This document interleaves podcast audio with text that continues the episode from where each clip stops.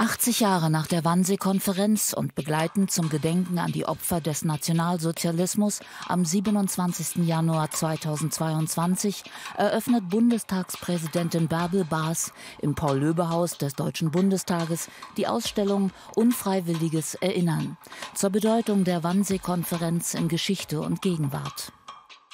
Die Villa am Großen Wannsee erinnert an einen der finstersten Momente der deutschen Geschichte an den 20. Januar 1942, als hochrangige Nationalsozialisten und Ministerialbeamte dort zusammenkamen. In nur 90 Minuten organisierten sie den Völkermord an den Jüdinnen und Juden. Die Wannsee-Konferenz jährt sich in diesen Tagen zum 80. Mal. Aus diesem Anlass hat der Deutsche Bundestag die Gedenk- und Bildungsstätte Haus der Wannsee-Konferenz eingeladen, eine Ausstellung zu entwerfen. Sie zeigt die Bedeutung des Ortes für die Erinnerungskultur in unserem Land. Ort und Datum der Wannsee-Konferenz gingen weltweit in die Geschichtsbücher ein. Januar 1942 treffen sich am Großen Wannsee in Berlin 15 führende Nationalsozialisten im Range von Staatssekretären für eine Dienstbesprechung mit anschließendem Frühstück, wie es offiziell heißt.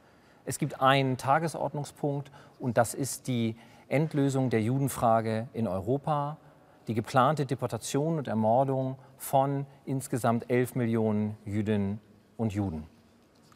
Die Ausstellung widmet sich auf vielfältige Art und Weise dem Thema Wannsee-Konferenz und dem Völkermord. Was wir versucht haben hier zu machen, ist tatsächlich dieses Spannungsverhältnis der verschiedenen Perspektiven ähm, deutlich zu machen.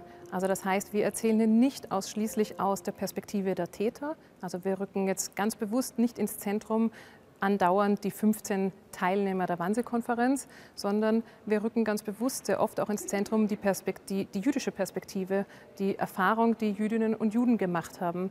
Ähm, in der Zeit vor dem 20. Januar 1942, aber auch danach bis sozusagen ins Jahr 2022. Äh, und ähm, ich glaube, das ist eine der Stärken der Ausstellung, dass dieses Spannungsverhältnis, und das wird auch natürlich durch die Gestaltung auch nochmal deutlich, dass dieses Spannungsverhältnis eigentlich permanent in dieser, in dieser Ausstellung zum Tragen kommt.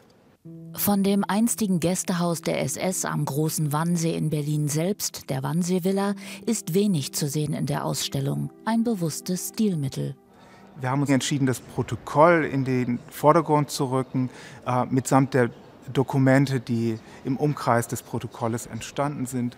Und äh, die Villa selber und die Architektur der Villa nur ähm, über bestimmte Fotografien hereinzuholen in die Ausstellung, die gleichzeitig dazu dienen, einen gewissen architektonischen Rahmen zu bilden für die Ausstellung.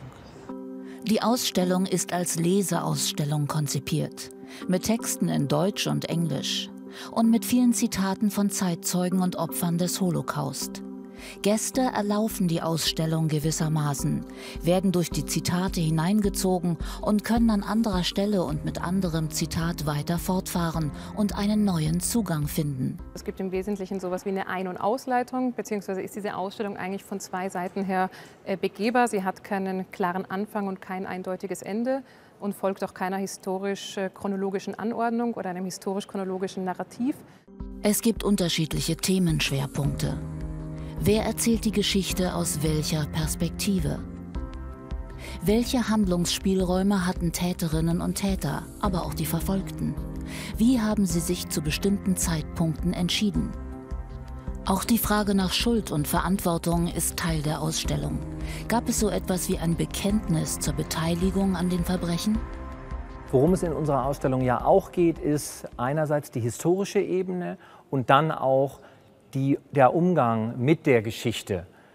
Und das ist ein Beispiel hier, Staatssekretär Ernst von Weizsäcker aus dem Auswärtigen Amt, der Kenntnis hat von der Deportation slowakischer Juden und hier auf Verwaltungsebene beteiligt ist an den Deportationen hin in die Todeslager. Und er weitergehend dann im Umgang mit dieser Geschichte nach 1945 sein Sohn Richard von Weizsäcker, später Bundespräsident in der Bundesrepublik, der sein Vater in seinem Mittun in dieser Verwaltung äh, weiterhin verteidigt und sagt, im Grunde konnte er ja nicht anders handeln, als er es getan hat. Auch die Wannsee-Konferenz im kollektiven Gedächtnis wird thematisiert. Also hier geht es ganz zentral um die Fragestellung, wie wird eigentlich die Wannsee-Konferenz in Geschichte und Gegenwart ähm, rezipiert, was haben wir hier für ein Verständnis von der Wannsee-Konferenz, nämlich sehr oft eben ähm, wird die Wannsee-Konferenz gelesen als der Zeitpunkt oder das konkrete Datum, der konkrete Ort, an dem ähm, die Ermordung der europäischen Jüdinnen und Juden beschlossen wurde. Und das versuchen wir in den richtigen Kontext zu stellen und auch zu reflektieren und eben auch deutlich zu machen, dass das Mordprogramm bereits in vollem Gange gewesen ist vor dem 20. Januar ähm, 1942. Der Massenmord hat systematisch begonnen mit dem Einmarsch in die Sowjetunion im Sommer 1941. Und bis zu diesem Zeitpunkt der Wannsee-Konferenz sind ungefähr schon 900.000 Jüdinnen und Juden, Männer, Frauen und Kinder ermordet worden. Inhaltlich beschränkt sich die Ausstellung also nicht auf den Tag der Wannsee-Konferenz vor 80 Jahren allein. Sie ist umfassender. Die Ausstellung nennt sich ja äh, Unfreiwilliges Erinnerung zur Bedeutung der Wannsee-Konferenz in Geschichte und Gegenwart. Das heißt, wie wir die Wannsee-Konferenz einordnen, wie wir sie wahrnehmen, wie wir sie deuten, hängt natürlich auch immer mit unserer äh, Gegenwart zusammen, also mit der Art und Weise, wie wir die, dieses historische Ereignis heute betrachten. Und aus dem Grund ist es uns wichtig, die Zeit nach 1945 bis heute äh, auch in den, ins Zentrum der Auseinandersetzung zu rücken und eben von da dann auch immer rückblickend auf das äh, historische Ereignis zu schauen und dieses Ereignis auch in seiner Spezifik entsprechend äh, zu kontextualisieren. Vor allem stellt die Ausstellung die Frage, wo wir heute stehen. Das ist die Frage, die mich am meisten interessiert. Wir gedenken mittlerweile der Opfer des Nationalsozialismus, so zum Beispiel am 27. Januar im Deutschen Bundestag. Für die allermeisten Deutschen ist die Verantwortung für unsere Geschichte zu einem Teil ihres Selbstverständnisses als Staatsbürgerinnen und Staatsbürger geworden. Über die Vergangenheit wird zum Glück nicht mehr geschwiegen.